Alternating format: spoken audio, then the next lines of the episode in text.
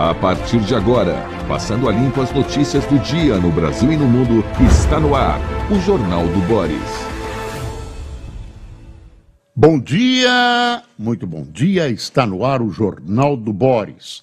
O Jornal do Boris é um sobrevoo pelos principais acontecimentos do Brasil e do mundo a partir das primeiras páginas dos jornais.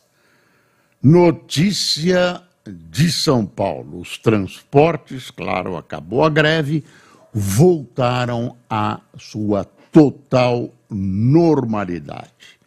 Foi uma greve de transportes que afetou metrô e ferrovias, né? ferrovias urbanas, uma greve, uma greve política, porque ela se baseava na tese de que a Sabesp não deveria ser uh, desestatizada, não deveria ser vendida, como quer o governador de São Paulo, é uma greve contra o governador de São Paulo.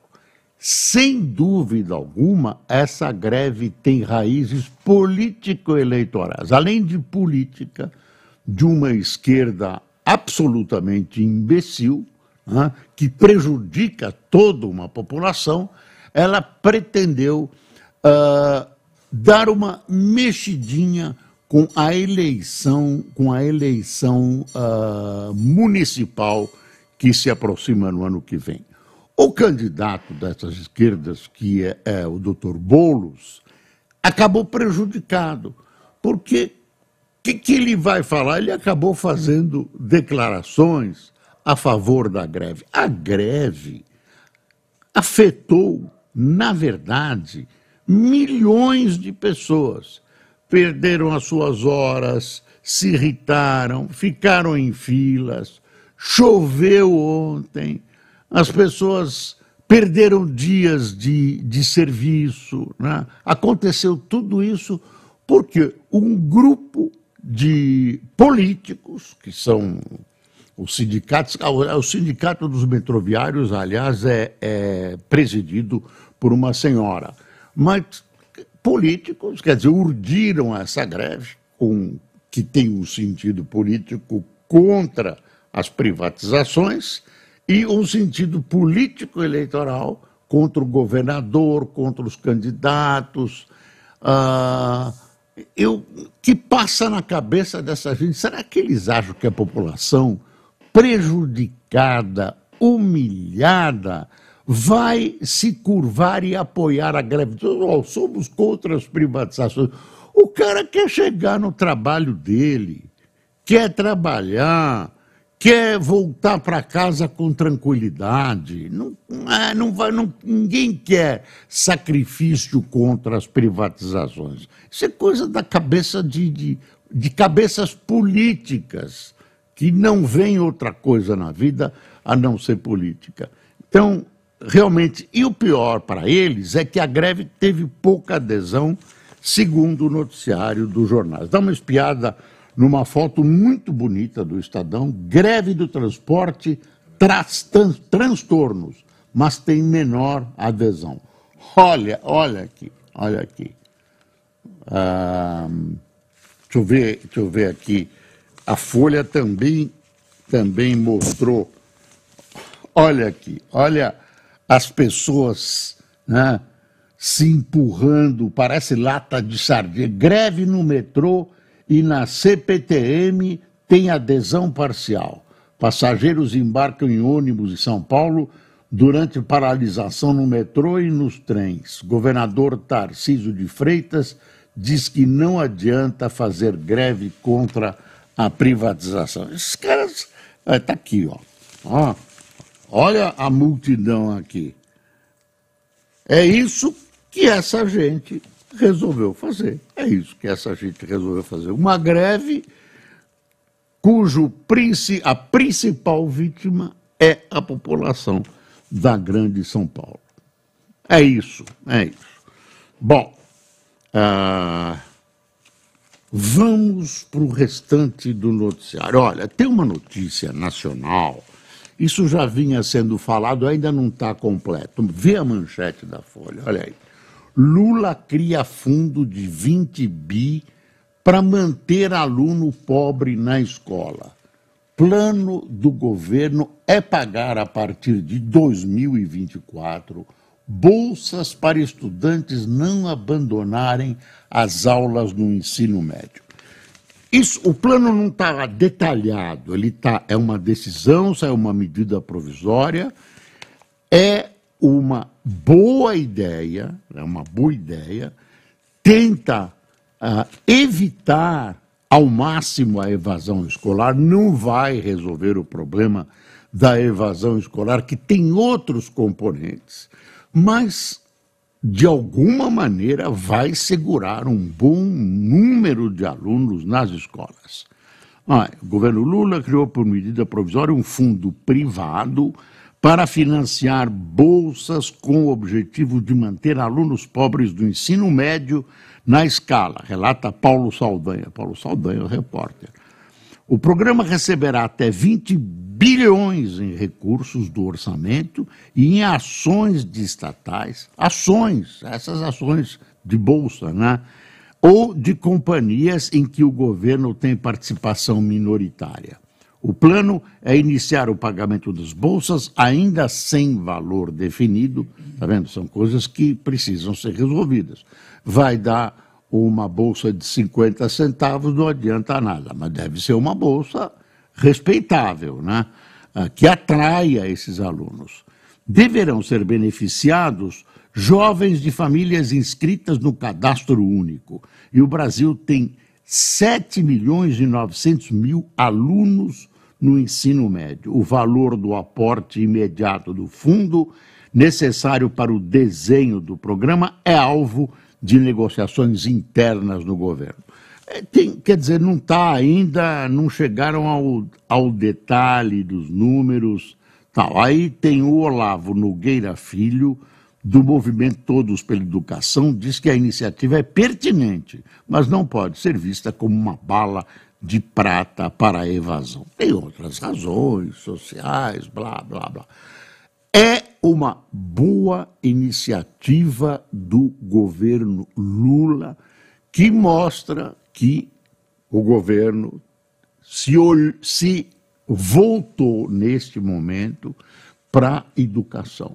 Então, ah, que é fundamental não só para a população, especialmente para a população, para os jovens, para a formação das pessoas, para a segurança pública, mas como para um país independente que precisa de gente que sabe, que tem conhecimento, que tem pode ser ensino técnico, falam muito em incrementar ensino técnico, educação, educação, educação é é o, o que falta nesse país, é o essencial, é a base de uma nação, não de um país, a base de uma nação que possa ser chamada de nação. Né? Você é, dá oportunidades iguais para todo mundo. Olha, eu. Podem os bolsonaristas gritarem comigo, acharem que eu estou apoiando o governo. Uma iniciativa educacional como essa merece ser apoiada. E mais, merece ser fiscalizada, né? olho nisso, tem muito dinheiro em jogo, para que ela seja efetivamente eficiente. Para que ela seja eficiente. Então, temos o que comemorar com essa manchete da Folha: Lula cria fundo de 20 bi para manter aluno pobre na escola. Que bom! Parabéns ao governo. Um, Bolsonaro pode alegar suspeição, mas Dino deve julgá-lo pelo 8 de 1.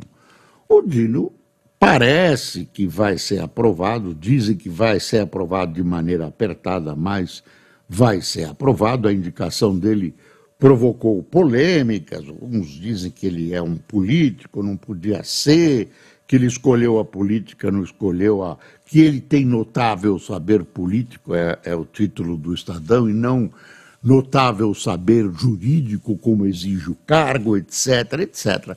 Agora, vai ter um problema. Ele vai ter que julgar coisas sobre as quais ele já afirmou conceitos antes.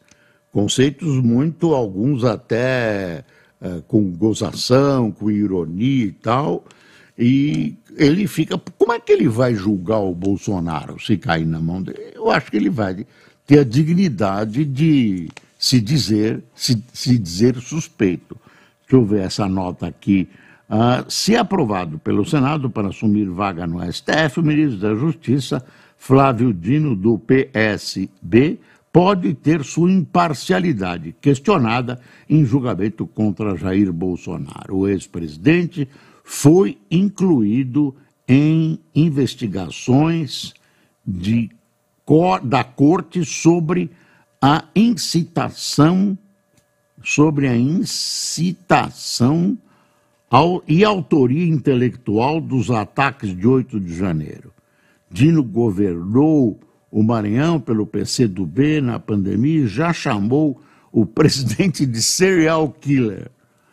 O próprio demônio, serial killer, chamou também do próprio demônio e genocida. Quer dizer, ministro, uh, quando for indicado ministro do Supremo, vai ter que declarar a suspeição. Não, não dá. Ah, mudei de ideia, ele não é mais serial killer, ele é só genocida.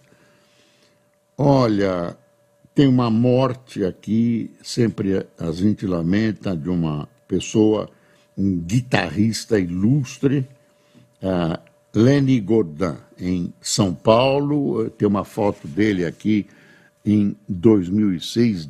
Dizem os entendidos em música que ele era uma figura importante nesse cenário. Uh, tem uma notinha aqui que não mereceu, quando começou essa história, nenhuma, nenhuma, nenhum destaque, agora tem. É o pessoal na Índia, está aqui, ó, comemorando o resgate de trabalhadores que tinham ficado presos a 60 metros num túnel. Operário é recebido por ministro após ser retirado da construção que desabou parcialmente há 17 dias. Então fizeram uma obra de engenharia, uh, enfiaram oxigênio, mandaram comida, foram. Teve uma técnica que eles tiveram que usar de cavar com as mãos por causa do perigo da obra, enfim. Está aí né, a, a situação resolvida e ganharam a primeira página da Folha. Olha, uh, voltando para a morte do, do uh, Lenny Gordon, morre aos 72 anos, gênio da guitarra em 1968, aos 17 anos, quando seu instrumento era demonizado na MPB, ele tocou no disco Tropicália, inspirado em Jimi Hendrix. Ah, deixa eu ver que mais. Ah, tem uma coisa, outra coisa de educação que eu gostei. O Hospital Sírio-Libanês, a exemplo do que já fez o Einstein, abre uma faculdade de ponta com enfermagem, físio e psicologia. Parabéns ao Sírio Libanês, que também dedica-se à educação, à formação de pessoal especializado na área de saúde. Parabéns. Eu vibro quando eu vejo a criação de algo que possa frutificar. E uma obra do Sírio Libanês, que é uma entidade séria, que tem prestado excelentes serviços ao país, tem tudo para frutificar. Parabéns, mais uma uh, obra. Obra não quer dizer o edifício, mais uma obra, mais uma providência destinada à educação. Mônica Bergamo diz: o Rio é falência generalizada, diz deputada irmã do médico morto. Sônia Bonfim, do PSOL de São Paulo, irmã uh, de Diego, uh, lembra aquele médico executado com dois colegas na Barra da Tijuca em outubro, acaba de retornar ao Congresso. Ela conta a Folha que soube do crime ao receber pêsames de jornalistas por negligência imensa do hospital e da polícia do Rio. Falando em polícia do Rio, tem um fato aqui que realmente é uma coisa inacreditável. Está aqui, ó. É, aqui tem uma foto dessas armas aqui, né? duas, eu não conheço bem a arma, são duas pistolas. Aí vamos ver, quer ver? Dois PMs da Força Nacional que vieram, são 300, que vieram para o Rio para ajudar dar uma acalmada na, crimina, na criminalidade do Rio, uh, eles são, um era de Alagoas, outro de Goiás. Aí eles estavam de carro lá. Hã? Do Acre, não era de Goiás, era do Acre. Estavam no Rio de Janeiro, não conhecia o Rio de Janeiro, pegaram um aplicativo desses de trânsito, um Waze da vida. Não era o Waze, é está cheio de aplicativo. Aí estavam trafegando lá no Rio. E, e, esses, e esses aplicativos, de vez em quando, falham. Aí o aplicativo, o que o aplicativo às vezes quer é cortar caminho, meteu os dois numa favela. Favela do Chapadão, no Rio. Os dois no complexo do Chapadão. E aí eles foram abordados por traficantes, tiveram sorte de traficante costuma matar policial. Não mataram, humilharam os caras, roubaram as armas, roubaram as armas e mandaram eles passear. Quer dizer, é esse pessoal que veio defender a população do Rio de Janeiro. Essa é a Força Nacional contra os bandidos. Né? Eles foram humilhados, roubaram as armas. Aí Aí, aí saiu a PM do Rio louca, correndo atrás e recuperaram as armas. Recuperaram as armas. PM do Rio recupera armas que foram roubadas da Força Nacional. Quando os, os, os traficantes viram que o negócio estava preto, jogaram as armas lá num terreno baldio e a polícia acabou achando, acabou sendo avisada, etc, etc, porque esse pessoal não quer polícia em seus territórios. E aí, e atrapalha os negócios, atrapalha a venda de maconha, cocaína, etc. Quer saber o que é isso? Isso é uma vergonha. Isso é uma vergonha. Pronto. Quero saber quanto custa você reuniu uma tal força nacional. Vai buscar dois de um estado, três de outro, tem que dar quartel, tem que dar comida, tem que dar passagem, tem que dar. Né? Como é que vai fazer? Quanto custa isso? Vale a pena? Eu estou achando que tem muito de propaganda. Ah, isso aí, a Força Nacional. Nada, nada, olha aí. Olha o exemplo da Força Nacional, não resolve nada resolve uma força. Os caras não sabem nem trafegar, nem trafegar na área. Um é do Acre, imagine, um é do Acre e outro de Alagoas. Foram humilhados pelos, pelos uh, bandidos. Aí o Estadão se insurge contra a nomeação do, do Dino, notório saber político, né? o Dino vai ter problemas. Diz que passa raspando a trave na, no, no, Senado, vai passar e tal. E ele é uma figura polêmica, uma greve perversa. O, o, o Lula nomeou para a PGR um conservador e nomeou um, um uh, progressista ou esquerdista para a, a, o, o, STF. Enfim, uh, eu acho que vai dar certo. Agora, tem um monte de poréns, por exemplo julgar alguém que ele chamou de, de uh, serial killer, fica difícil. Está aqui, ó, no Estadão. Dino tem voto declarado de um terço da CCJ e pode herdar inquérito, inquérito sobre Juscelino. Esse Juscelino, agora que é ministro das Comunicações, que tem um monte de problemas, o Lula pff, não toma nenhuma providência, né? É, centrão, sabe? Tem que, é, e aí parece que ele distribuiu rádios lá para um pessoal ligado a ele, é, não sei, 30 extensões de rádio, televisão, nossa. Bom quem é amigo e sócio do Juscelino. E ele tem esse nome, né? a gente tem que tomar cuidado para separar. E lembrar que teve um outro Juscelino a quem o Brasil deve muito. Uh, Tebet defende cisão do ministério e diz que os recursos são suficientes. Por que, que ela está dizendo isso? Porque ela é uma das cotadas para ser ministra da Justiça. Eu acho que é, Tebet seria uma boa ministra da Justiça, uma pessoa preparada, inteligente. Agora, ela quer dividir o ministério né, em justiça de um lado e segurança pública do outro. Parece que não deu certo.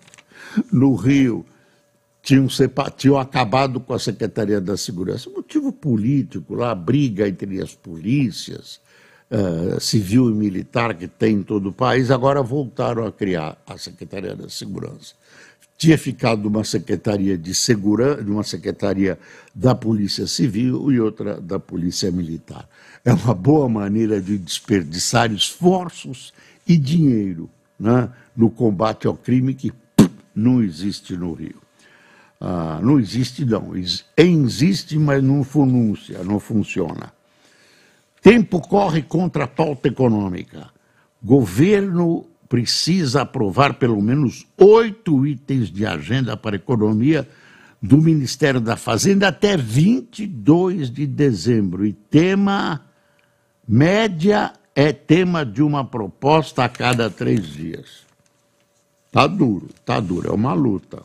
E tem grandes interesses envolvidos. A líder fala em três prioridades com subvenção e leis orçamentárias.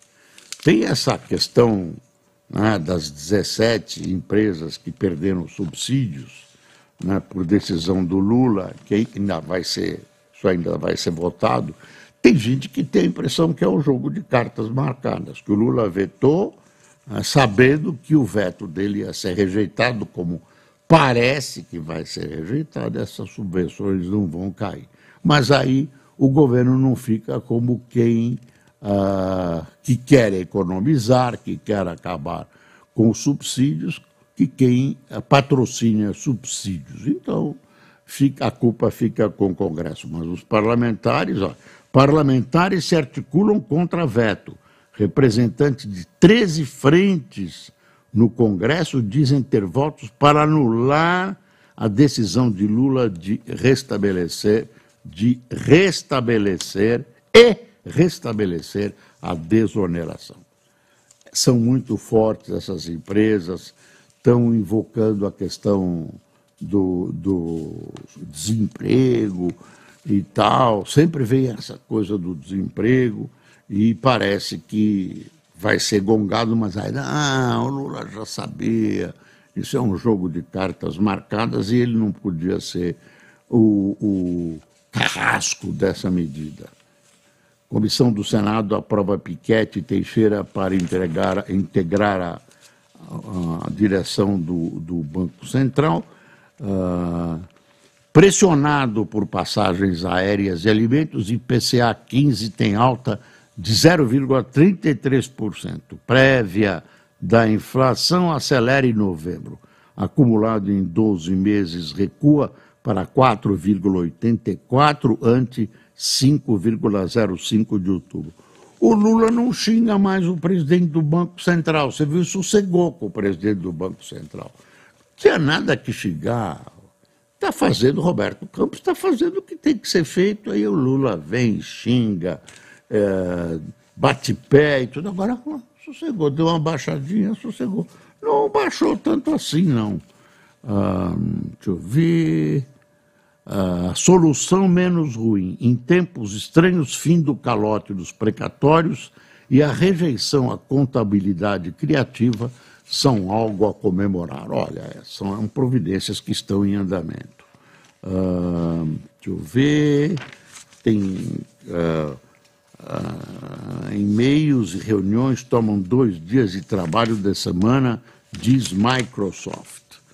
Petrobras vende, não entregue, agora decide reestatizar refinaria no Ceará. Você sabia? Estadão está gritando aqui. Estatal diz que contrato fechado no ano passado não foi cumprido e cancela, cancela negócios de 34 milhões com o grupo cearense Grepar. Comprador vai cobrar perdas na justiça. E aí está o dono da Grepar, diz que estatal fingiu que estava trabalhando para a conclusão do negócio e, e completa: vou pegar meus recursos e não vou mais investir no país. Precisa ver direitinho essa história, mas aí parece que tem que pregaram um conto tipo pirâmide neste senhor. Hamas liberta 81 reféns de Gaza em cinco dias de cessar fogo. Israel querem continuar. É uma situação delicada. Os Estados Unidos estão pressionando Israel de alguma maneira para ampliando essa, essa trégua, uh, liberar mais, mais reféns, uh, tentar, tentar a partir daí acabar com a guerra, é uma boa oportunidade. Olha aí, no ataque terrorista de 7 de outubro, cerca de 240 pessoas foram capturadas. Em troca, Netanyahu aceitou soltar 150 palestinos que estavam em prisões israelenses.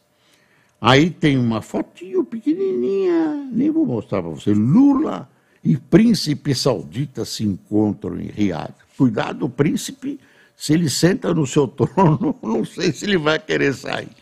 Mas esse príncipe é um bruto assassino, mandou assassinar aquele. É o príncipe herdeiro, porque o pai dele está vivo, meio gagá, então já nomeou o príncipe uh, Mohammed ibn Salman, em Riad, né?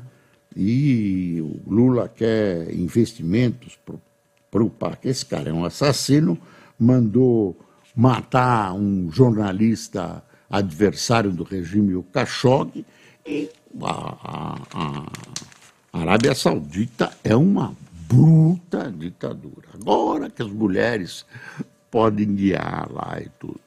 Não, guiam bem, sim, não é porque guiam mal, não, guiam bem, mas não era por causa disso, é que mulher é objeto né, para essa corrente religiosa muçulmana. Não, a religião muçulmana não é isso, isso é uma corrente. Coreia do Norte diz que satélite colocado em órbita espionou Estados Unidos. A gente nunca sabe se aquele ditador da Coreia fala a verdade. Meios de comunicação norte-coreanos afirmaram que o satélite espião colocado em órbita pelo regime de Kim Jong-un tirou fotos da Casa Branca, do Pentágono e outras instalações importantes dos Estados Unidos. Gozado. Quando eu estive nos Estados Unidos, eu também fotografei a Casa Branca, ninguém me chamou de espião, não precisei gastar um satélite. Mas aí a, a gente precisa sempre olhar com atenção para a Coreia do Norte, porque a população lá passa tudo quanto é problema, mas tem um desenvolvimento científico hum, para ser registrado. Tem bomba, enfim. Greve registra menor. Rodovias de. Ih, rodovias de São Paulo terão 649 novos radares com leitor, automa leitor automático de placa. Viram vocês dois que vivem correndo nas estradas? É um problema. Aí, aí daqui a pouco você não pode. E, e esses, esses ah, esses radares erram. Olha, se você recebe uma multa de um radar, você vai lá, tem um lugar que você vê se o radar está válido, porque ele tem, que ele tem que sofrer inspeções periódicas. Eu não lembro exatamente quanto era. Se você descobre que, que não houve essa inspeção, né, que ela já passou e tal, é, você consegue anular a multa, viu? Vê isso que é importante, dá para anular a multa, porque se, se ele você pode alegar que ele não está regulado. Brasil leva a COP, menor desmate na Amazônia, mas tropeça com o Cerrado. O Cerrado continua em devastação. O governo tem planos para pedir recursos na cúpula do clima, mas também não deve escapar de cobranças. Olha, uh, infecção pulmonar e gripe fazem o Papa desistir de viagem a Dubai. Falando em doença, a gente sabe que a Covid está levando muita gente para os hospitais, nos grandes centros urbanos, pelo menos aqui no Brasil, em São Paulo, está crescendo a Covid de novo. Presta atenção. Ah, tem, tem a, a, coisa do Campeonato Brasileiro, que ninguém sabe como é, quem vai ganhar, tem poucos dias para o final, tem um monte de candidatos. O Corinthians ganhou ontem do Vasco em São Januário por 4 a 2. Tem uma coisa aqui que eu acho que tem muita gente reclamando, que o Senado aprovou uma PL que flexibiliza aval para agrotóxicos. Não seria a melhor legislação. Aí tem polêmica, está envolvida uma questão. Pronto, a minha rinite. Ah, eu te disse, rinite, volta depois do jornal, por favor. Ah, deixa eu ver. Ah, eu acho que é o importante, já foi aqui, né? Bom, quem tomou café conosco hoje?